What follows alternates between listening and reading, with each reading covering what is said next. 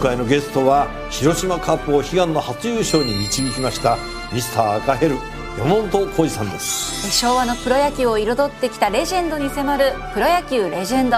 火曜夜10時。8月16日月曜日。今日の天気は雨時々止む。日本放送飯田浩二の OK 工事アップ朝6時を過ぎました。おはようございます。日本放送アナウンサーの飯田浩二です。おはようございます。日本放送アナウンサーの新業一華です。日本放送飯田浩二の OK 工事アップ。この後8時まで生放送ですえー、雨時々止むというね、えー、予報が出ております。もうこのところ梅雨に戻ったかのようなね。そうですよね。ずっと雨が降ってますよね。うん、そして肌寒いぐらいに感じるこの寒暖差というかね、はい、えー、先週のだから月曜あたりなんかと比べるともう雲泥の差のようなね。そうですね。10度ぐらい違うんじゃないかという感じで、えーえー、今日本放送屋上の温度計が19.3度大体先週ないですよね。先週ぐらいで25度くらいはこの時間ありましたからね。いやそうだよね。大体そうでしたよね。6時台で30度超えてきましたよっていうような熱中症気をつけてくださいねって新業アナウンサーが天気予報で喋ってるイメージがあったんですけれども、はい、ねえ。えー、そして、まあ、昨日は8月15日終戦の日でありましたけれども毎年だとこの暑さの中で油ゼミがこう泣く中じっとりと汗をかく中であの12時の黙祷の瞬間を迎えると。本当こう汗をかきながらですね目を閉じているっていうようなイメージがあったんですがもう昨日は雨がしとしとどころか結構大粒の雨が降る中で、何かあの宇宙で立ち尽くすというようなね、えー、黙祷の瞬間を迎えたなという感じでありました。くれぐれも体調を崩さないようにね、えー、そしてまだまだその全国見渡しますと雨が降り続いてそれが災害になっているというところもあります。この7時台7時10分頃のおはようニュースネットワークのゾーンではまた大雨情報をね、えー、日本気象協会の方ともつないで、えー、情報をお伝えしていこうと思っております。まあ、ことほどさようにね、なんだか、気象も、こう、ちょっとね、異常なんじゃないかという中で、あのー、夏の全国高校野球大会甲子園もね、3日順延という、なかなか、あの、歴史上もないことがあって、まあ、昨日はね、さすがに午後から試合を再開してと、いや、そうなんですよ。これあんまりこう伸びると、ね、えー、夏休み中に日程が消化できるのかという問題と、そ、ねうん、そして、えー、甲子園がいつまでも開かないということになると、わあ、タイガースも一体どうなるんだというようなですね、えー、えー、ことも含めていろんなことがガタガタなんだろうと。で、あのうちの息子がですね、えー、少年野球を始めたばっかりなんで、はい、で監督からこう言い渡されてるんですよ。うん、上手い人のプレーを見てちゃんと学びなさいよと。いうことで、えー、この中継をですね、えー、じゃあちょっと見ようじゃないかということで、パッとこうテレビをつけた瞬間に子供がですね、あれ？密じゃんっていうふうに言っていて、そうなんですよ。あのー基本的に関係者以外は無観客ですよっていう風になってるんですが、その関係者の皆さんの座ってる席がアルプススタンドにですね、まあ密集つっても確かにあの一席以上空けて座ってはいるとは思うんですけど、まああれだけだだっ広い甲子園のスタンドにですね、アルプススタンドにだけ人を入れると密っぽく見えるよねというか 他に席いっぱいあるんだからどうして開けないんだろうねっていうようなことをね、えー、えー、素朴に子供も思うし、うん、そりゃそうだよなとであの子供だってですね、えー、いろんなことを我慢させられながら、えー、黙って給食も食べるし、えー、それからあプールの授業はやめちゃってるし。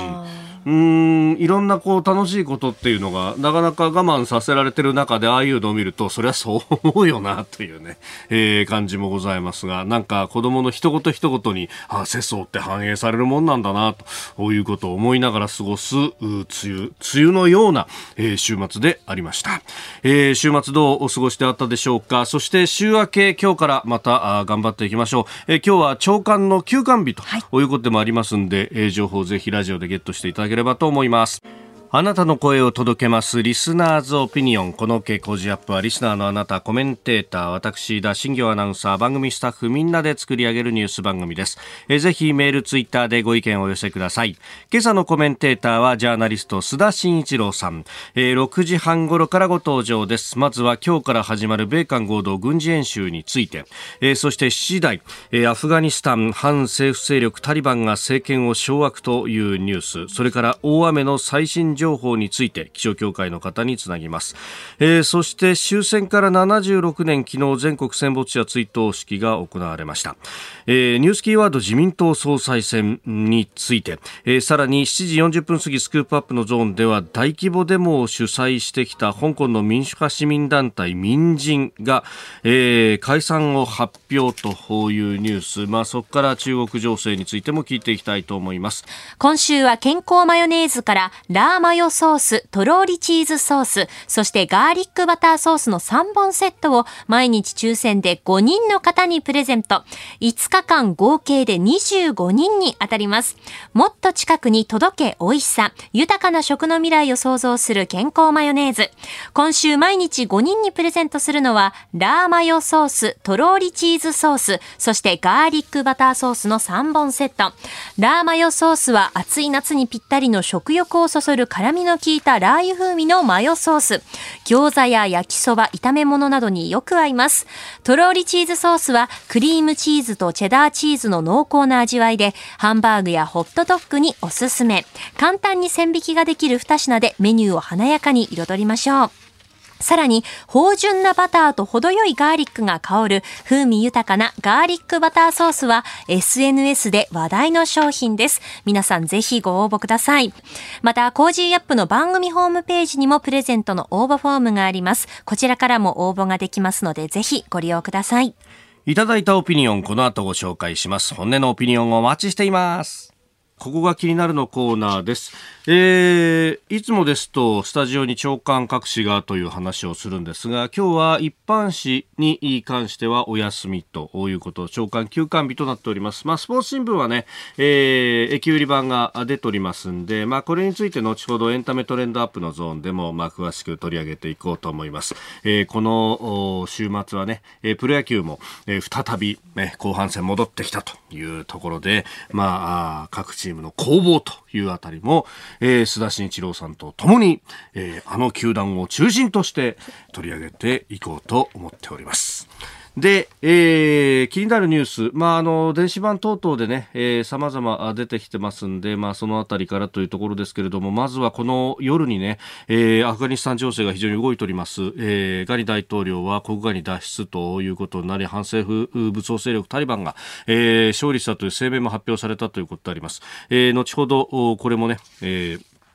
7時頭で、えー、今日のコメンテーター須田慎一郎さんと深めていこうと思います。あのアメリカの大使館上空に大型ヘリが来て、そして、えー、職員が退避していくというその姿、いやー、本当あの1975年のサイゴン陥落を思い出すかのようなですね、えー、出来事になっておりますが、あの当時もアメリカ軍に協力した人たちがその後どうなったのかというあたり、まあ様々なね、えー、方々があ亡命あるいは難民という形で、えー、国外に脱出したということがありましたけれども、まあ、今回もアメリカはじめ各国がね、えー、そういったあの人道的な形で、え、難民を受け入れるというプログラムを発動させたということが、えー、ありましたが、まあ、他方日本はどうなんだというあたりは今後議論も必要なところだろうと、えー、いうふうにも思います。えー、それから気になるニュース、まあ、8月の今日が16日ということになります。まあ、8月15日終戦の日そしてその後も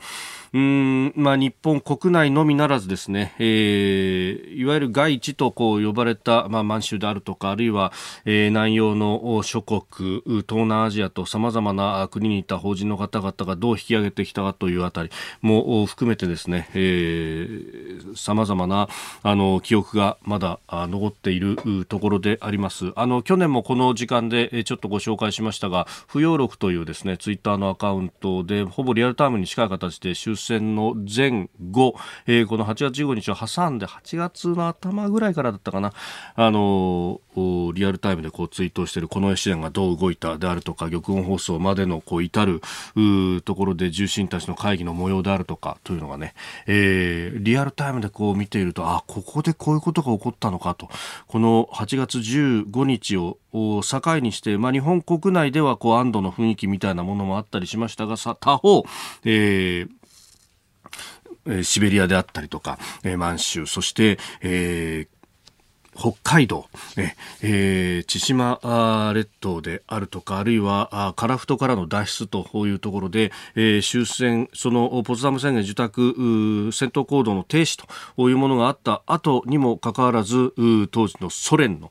えー、兵士たちが法人を虐殺したというような事案は本当にいろんなところで起きていたんだなということがですねまた、えー、感じられるのもこの不要力というのを読むと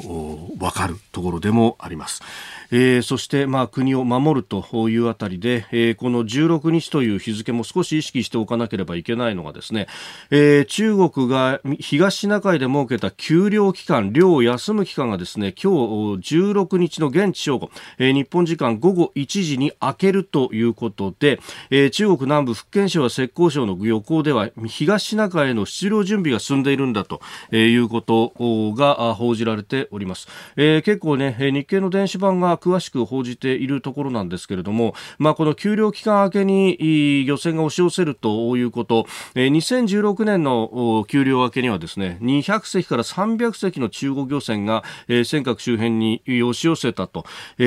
いうこと、まあ、それが再来するということを日本政府非常に意識しているということが記事にも書かれております。で、えー、まあ、あの、漁船が押し寄せてくる、そして、あの、排他的経済水域で漁をすることそのものが、まあ、国際法の違反にもなるということなんですが、えー、さらに言うと、そこに中国の公船もやってきてですね、そしてそこで、えー、中国の漁船を取り締まるということをすると、それは試験の行使をするということにもなるので、えー、日本の海上保安庁としてはそれも含めてですね、漁船が入ってくるな、そして公船も抑えなければならないという、非常にここから先、えー、緊張感の高まる、日々が続くということになります。えー、もちろんですね、え、海保の方々が本当に日夜、えー、体を張って頑張ってくれているということですが、まあ、なんといっても物量で、え、来られると、えー、ここ今はこらえて、なんとかこらえてというところですけれどども、かといって、えー、ここで、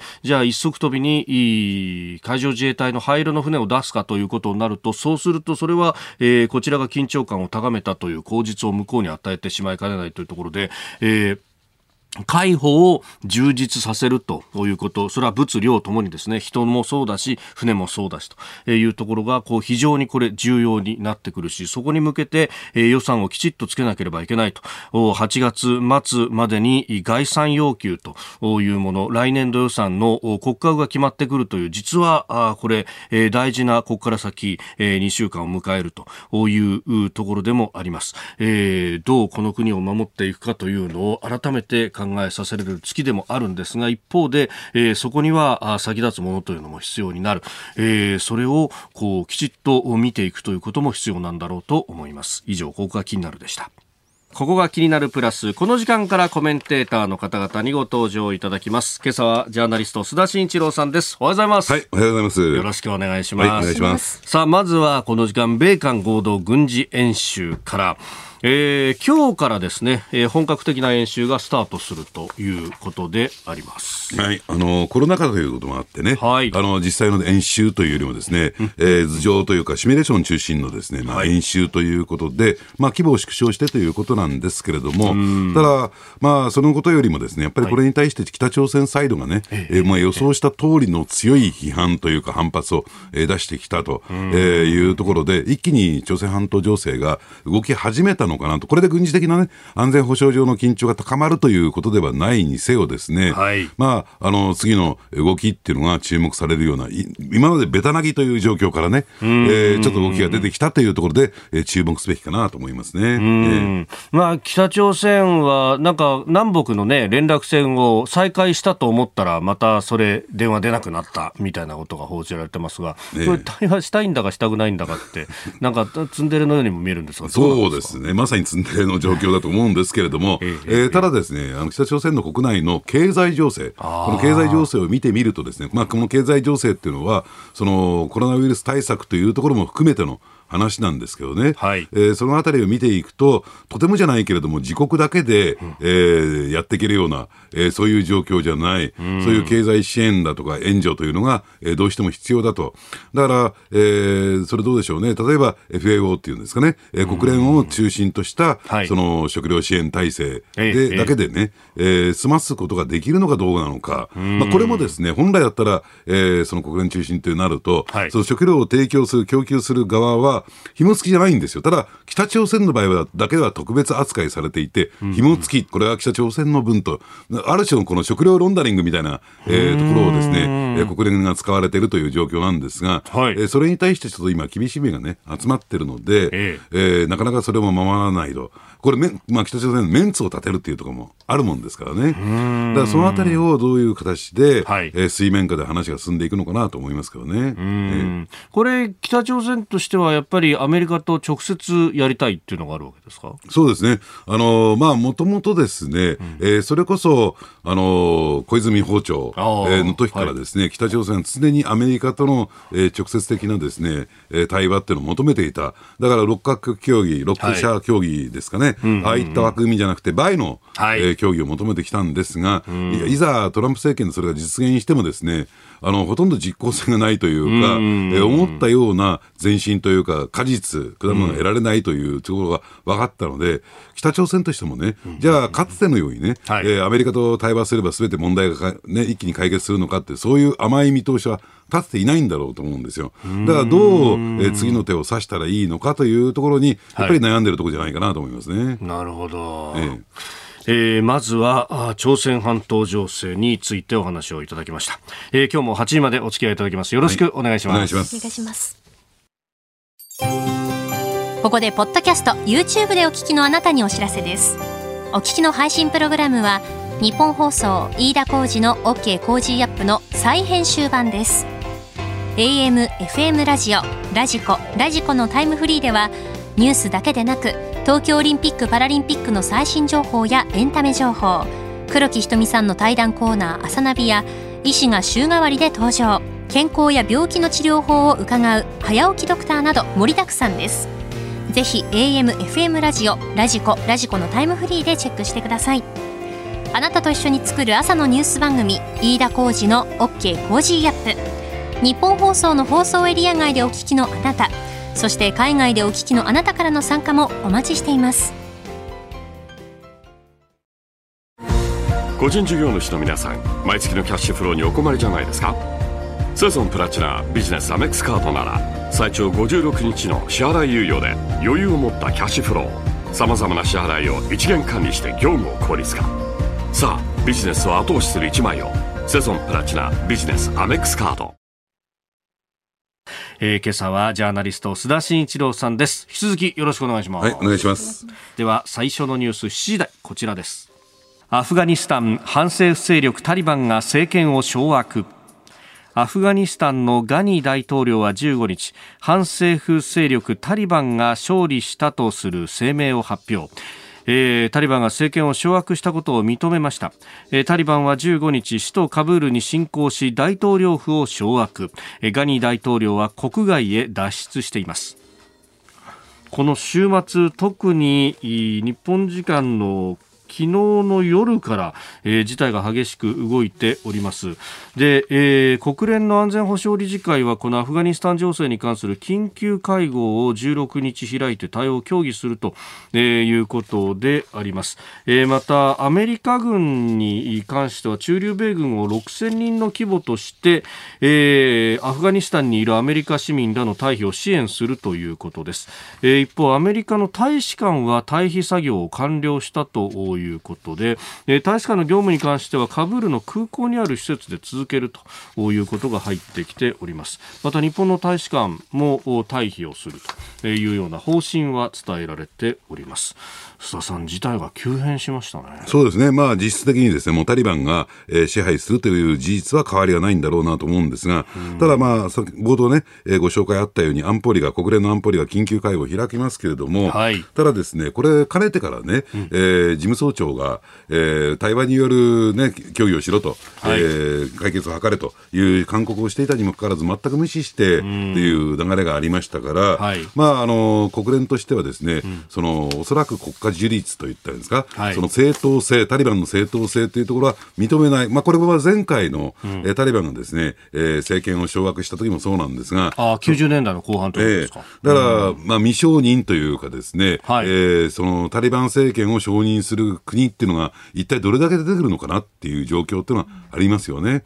まあ、そういった中で、はい、この中央アジアの、えー、交通の要所にある国ですから、ここは不安定化するというかですね、何をしでかすかわからないというですね、えー、状況になっている中で、はい、やっぱりあの周辺国に対してはね、大きな影響を与えつつあるのかなと。で、そういった中で本来だったら、まあ、今回タリバンが、え再構成をしてくる中でね、はい、やっぱりバックアップというか、タリバンの、はい、えー、復活にですね、手を貸してきたパキスタン。パキスタンですら、このタリバンがですね、えー、掌握というかですね、コントロールができないという状況の中で、もう、え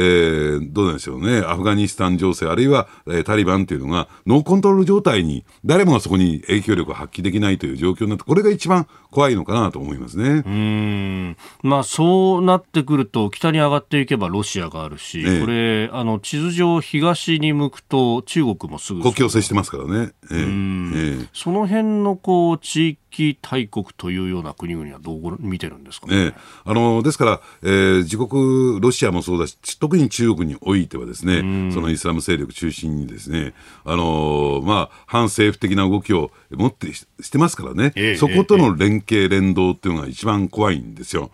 ただ、表面上ですね、やっぱり、えー、タリバンとしてもですね、これから、はい、えー、国家を、国を支配していく中で、その経済力、経済的な支援というのは、それは必要でしょうから、やっぱりそこに対しては中国に対して、えー、まあ、あの要求っていうのかな、え期待をしているのしている状況にある、ですから中国としてはですねその経済支援の見返りとして、はい、その自国のですねそういうイスラム勢力に対しての支援についてはやめてくれというような状況を持っていこうとしてるんですが、ただ、それもね、あの一筋縄ではいかないのかなと思いますね。で私で見てますとね、はい、やっぱりもう一つあのパキスタンの中で国内で、い。や結構ですね、ここへ来て今年入ってですね、テロないし、えー、そういったね、反政府組織のですね、はい、活動が活発化してるんですよ。で、中でもですね、一帯一路構想の要衝とされていて、はい、で、中国人あるいは中国企業が多数進出している中で、やはりあの、そういった反政府、あるテロ組織に対して、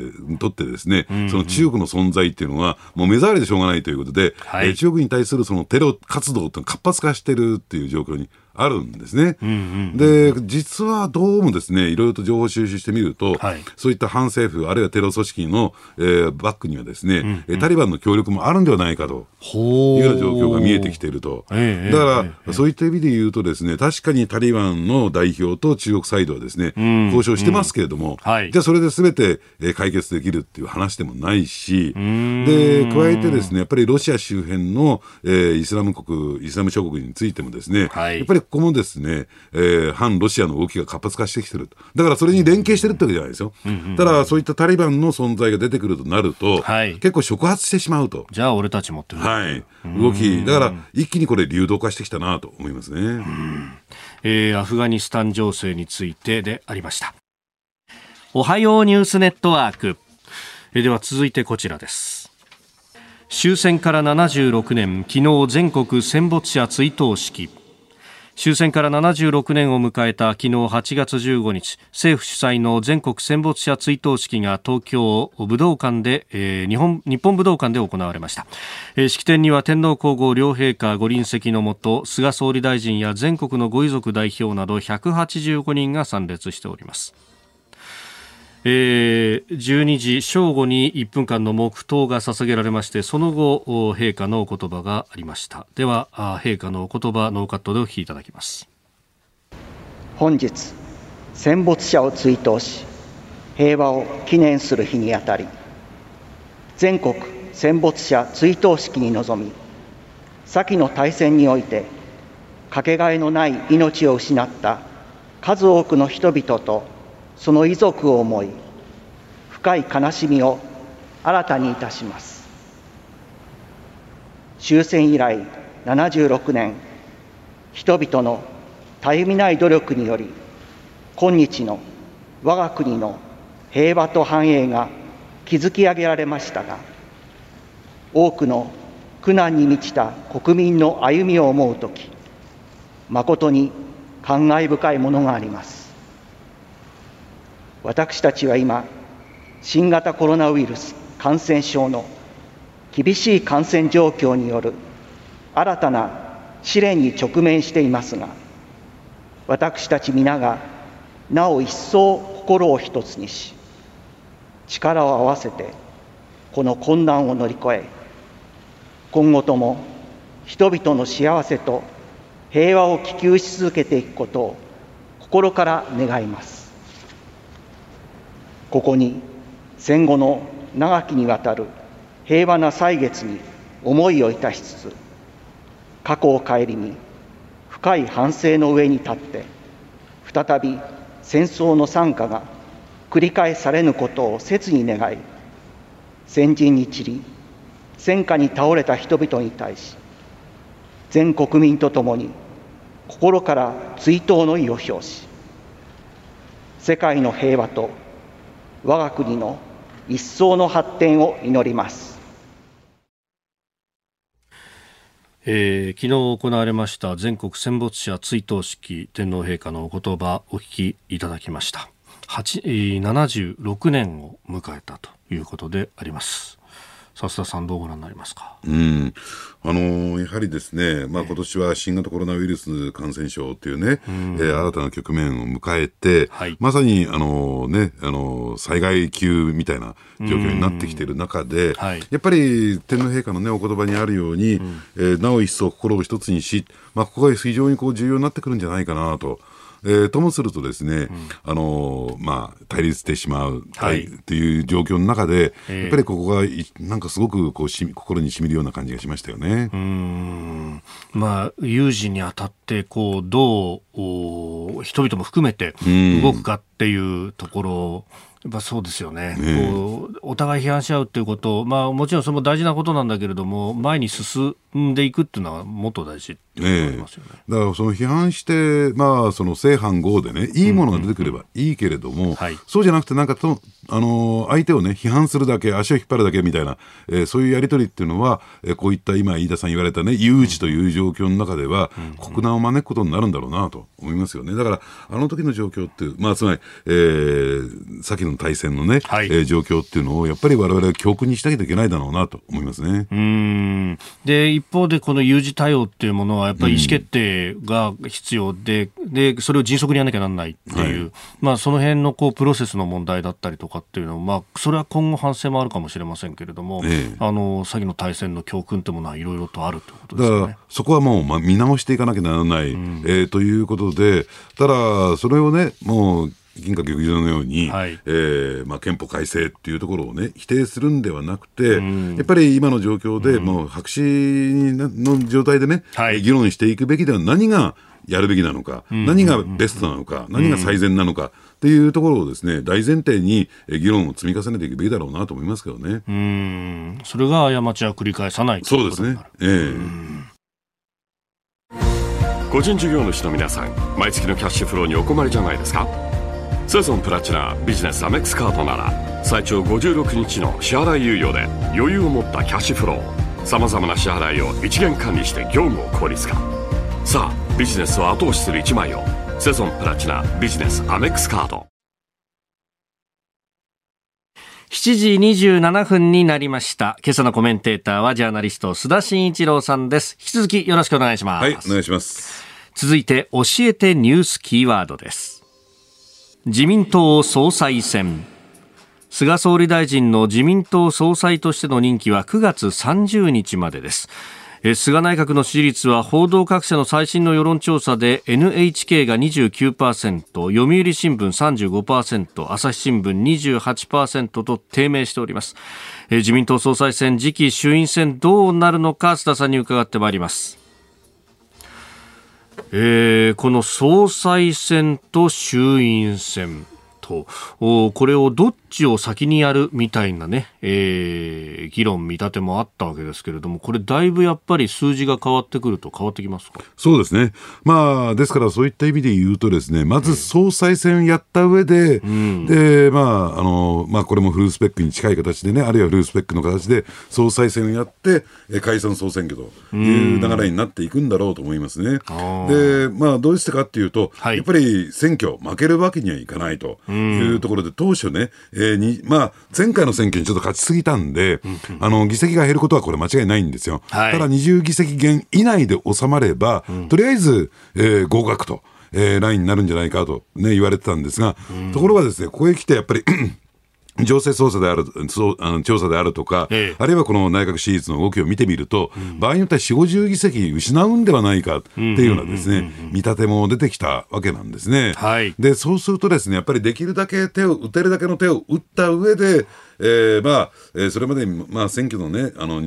あの、まあ、限界までがん、えー、頑張れるかどうかは別としてもですねそこで引っ張って、はい、えー、ややった方が得なんじゃないかっていう考え方が台頭してきてるんですよ。でどういうことかというと新型コロナウイルスも、えー、まあ収束の気配を見せてないし、はい、あるいはその経済景気動向を見ても相当厳しいような状況になってきてるんでね、まあ、総裁選あ総選挙はできるだけ先という中で今、えー、官邸の中で浮上してきているのが、はい、えー、衆議院の任期満了日10月21日解散説っていうのはですね結構台頭してきてる。でそうするとですね、はい、えー、告示と、えー、投開票日は11月にずれ込むというね、えー、えーえー、まあこれ別にあの憲法違反ではないんですが、はい、かなりイレギュラーというかですね、うん、えー、まあ奇襲奇策の類に入るのかなと私は思いますけどね。でそうするとですねその前に総裁選が行われるわけですけれども、そね。ねえー、まあその中ではですねやっぱり派閥のドンたちのトップたちのですねいろんな思惑が、はい、えー、乱れ飛んでますから。まあ、その中でね、やっぱりここは菅続投という流れがね、えー、起こりつつあるんですよ。もちろん総裁選に出馬することは自由だけれども、まあ、その流れ、まあ、その中で、えー、総裁選に出馬する候補たちは、どういうふうに自分の身を、えー、位置づけるのかというところが一つポイントなのかなと。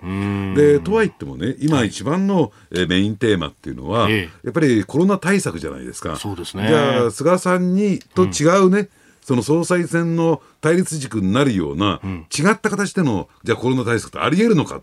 なかなかそこ難しいんだろうと思うんですよ。だからなかなか対立軸が立てにくいという中で、はい、じゃあそこで全面的にね、えー、対立してというね、えー、構図が作りにくい。というところで、まあ、どうなんでしょうね、えー、出馬はするけれども、そのがむしゃらに勝ちに出るということではなくて、はい、やっぱりそあのどうですかね、次のポストスが、はい、まあ、今回の総裁選は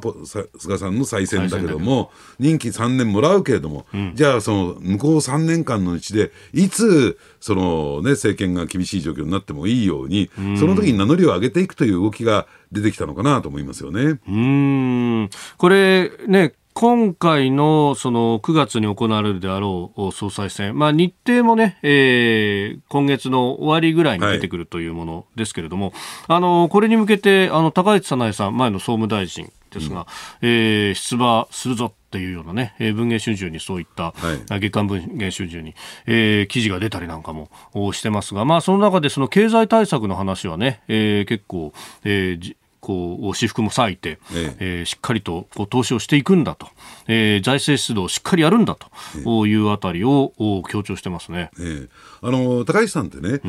もともとは結構あの、まあ、国会議員として登場してきたときにあの、経済対策というか、経済政策の、まあ、プロっていうか、専門家として出てきた経緯があるので、はい、そちらの方は結構ですね、ええ。まあ、あの経験豊富なんですよ。だからそれ全面立ててきた。とは言ってもですね、高市さんもここに、えー、まあ、言ってみれば菅さんと全面的に、えー、戦うということよりも、まあ、高市さんこそがね、はい、ポストスがつまり次の総裁選以降の中で、私も候補者よっていう名乗りを上げるというね、えー、ところに重きを置いているのかなと、だから、えー、菅さんに対して敵対するつもりないというふうにも、えー、言われてますんでね。うんうんうんう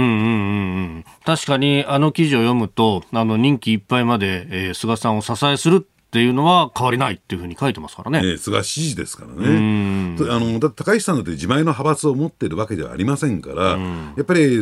えば安倍さん、おそらく清和会を引き継ぐであろう、はい、あの細田さんはですね次の衆議院議長、はい、えー、とも言われてますんで、安倍さんが引き継ぐことになるでしょう、あるいは麻生さん、場合によっては二階さんなどのですね支援を仰がなきゃならないという中で、やっぱり菅支持というところは変わらないのかなと思いますね。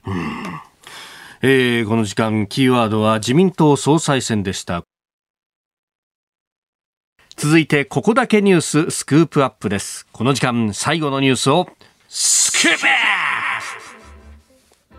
大規模デモを主催香港の民主派市民団体民陣が解散を発表。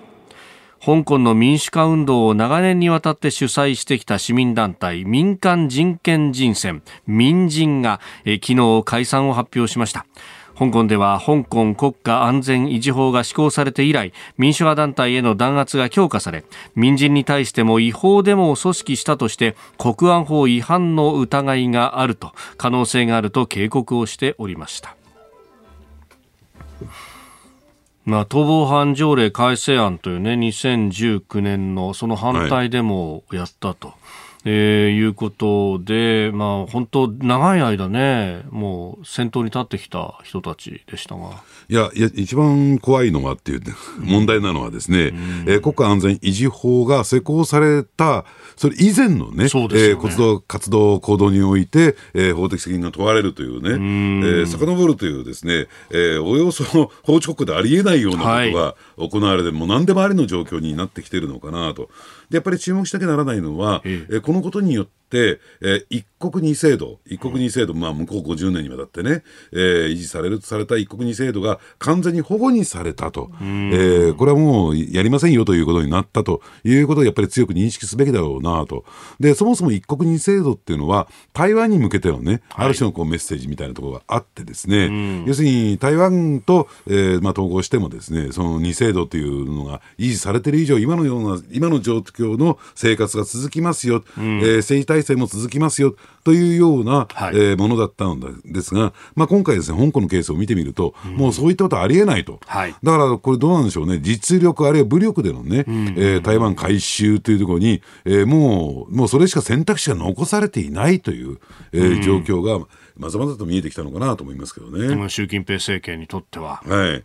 で、まあ、えー、加えてですね、えー、3期目、はい、えー、まあ、憲法違反とも言えるんだけれども、まあ、憲法改正されましたけどね。えー、変えちゃいましたもんね。えー、あの、そういった意味で言うと、3期目が見えてきている中で、まあ、衛星出席と。はい、いう、まあ、その中でね、やっぱり遺産といったらいいんですかね、レガシーを作るという意味では、えーえー、その台湾統合と統一と、いうところに、えー、3期目を決めた後にですね、ぐーっと出てくるのかなと。だから、えー、向こう6年後が危ないと言われたのそこにあるわけですよね。インド太平洋司令官、新旧の司令官がそこに言及をしてますよね。えーだからその3期目の習近平体制ではいよいよ台湾回収へ向けて実力で、武力で動き始めるというですね状況になってきたと思いますね。これ来年の初めには北京冬季オリンピックがあって、そして、え秋の党大会、その後ということになります。そうですね、やっぱりあの、えー、北京オリンピックは、前にそんなアクションを起こしてしまったら、ですね、うん、またそうでもなくてもボイコットが動きが起こってきているのに、うん、そこはうまくやって国家の威信を高めて、はい、で党大会開いて、うん、そしていよいよという状況になってくるのかなと。でね、香港のね、はい、話にちょっと帰っていきたいんですが、ええ、あのやっぱりフリーポート自由貿易港として、えー、栄えた香港なわけですよね。あるいは、えー、まあ、そのタックスヘイブン的な、はい、その金融地域として、えー、か外国企業、外国の金融機関を、えー、招致してきた経緯があって、そこに対してもですね、かなりのそのくさびが打ち込まれてきてですね、あの、例えば、あの、大系、重慶マンションですか？あ、えー、はい、純金マンションってね、えー、はい、ありますけれども、あそこからも外国人が消えつつあるっていうんですよ。いろいろと聞いてみますとね。あ、そうですか。ええ、あそこは、まあ、本当欧米というよりは、まあ、中東系の人たちとかね、インドの人とか、アフリカ系とか、ね、いっぱいいる、いて、いろいろこう、繊維とかも含めて、こう、オフィシャル、アンオフィシャルも含めて、はいはいはい、貿易等々もいろいろやっているというようなね、ええ、話を聞くところですが。だから、ああいう、なんて言ったらいいんですか、グレーゾーンの存在というのが、ある種こう、香港の魅力だったんですよ。えだから、それがもう全くなくなってきたということで、え金融取引においてもですね、はい、やっぱり相当ですね、これから、えー、縮小していく方向になるのかなと思いますけどね。うん。まあ、アメリカ当局は、あの、その辺も規制もちゃんとかけるぞということをずっとここのところ言ってきてますもんね。ええあの、そういった点で言うと、あの、欧米系のね、企業、金融機関が、はい、あの、退避すると言ったらいいんですか、うん、え香港に逃げ出すっていうこともですね、もう、近々起こってくるんじゃないかなと思いますね。うん、まあ、そうすると香港は中国の一地方都市になっていくということですか？もう完全に飲み込まれていく方向になっていくんだろうなと思いますね。で、これね、あの、私ちょっと今取材中で具体的な名前を挙げるのは避けるんですけれども、はい、あの、実はね、日本の国内にも、日本のマーケ株式市場にもですね、香港に本社を置いていて、その営業部門が日本にあって、それが株式公開しているところがあるんですよ。へえ、そうなんですか。で、実はかつてですね、3社そういった企業があったんですが、2社はですね、もう完全に上場廃止というか、会社自体が生産されちゃってるんですが、1社だけ残っててね、はい、まあそういったところはどういうことになっていくんだから、あの、言ってみればですね、うん、えー、日本とその香港との金融のその交流みたいのが一部であったんですよ、かつて。うんで結果的にですね日本の投資家からお金だけ吸い上げられて、うんうん、えー、会社がなくなっていくというね、えー、こういうのってほとんどですねメディアでは取り上げられてないんだけれども、えー、やっぱりその金融庁であるとかあるいは東京証券取引所東証のちょっとあの責任っていうのも出てくるんじゃないかなと思いますね。なるほど、これで、まあ、あの香港の話からこう、ね、先ほど台湾に話行きましたけれども、ええ、これ、日本として全く人事じゃないわけですよね、その辺どうなるのか。そうですね、うん、だからそういった動きが起こってくれば、中国の台湾武力解放というのが動きが起こってくれば、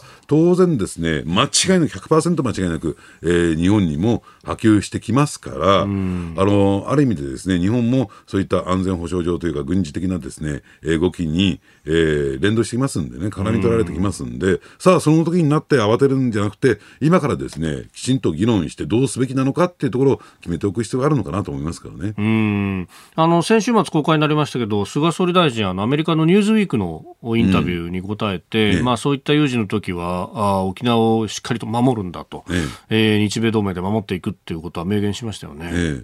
で、まあ、沖縄だけじゃなくて南西諸島すべて含めてね、やはりそのあたりのその安全保障上の対応っていうのは必要になってくるんだろうと思いますけれども、じゃあ、その、えー、国民のね、意思として、それがきちんとコンセンサスが得られてるのかどうなのか、やっぱりそういう合意形成っていうのが、今後必要になってくるはずだと思いますけどね。えー、今日のスクープアップ大規模デモ主催の香港の民主派市民団体解散発表というところから、えー、香港さらに台湾の情勢というところをお話をいただきました。はい以上、スクープアップでした。このコーナー含めて、えー、ポッドキャスト、YouTube、ラジコ、タイムフリーでも配信していきます。番組ホームページご覧ください。今朝もポッドキャスト、YouTube でご愛聴いただきましてありがとうございました。飯田浩二の OK コージーアップ東京有楽町日本放送で月曜日から金曜日朝6時から8時まで生放送でお送りしています。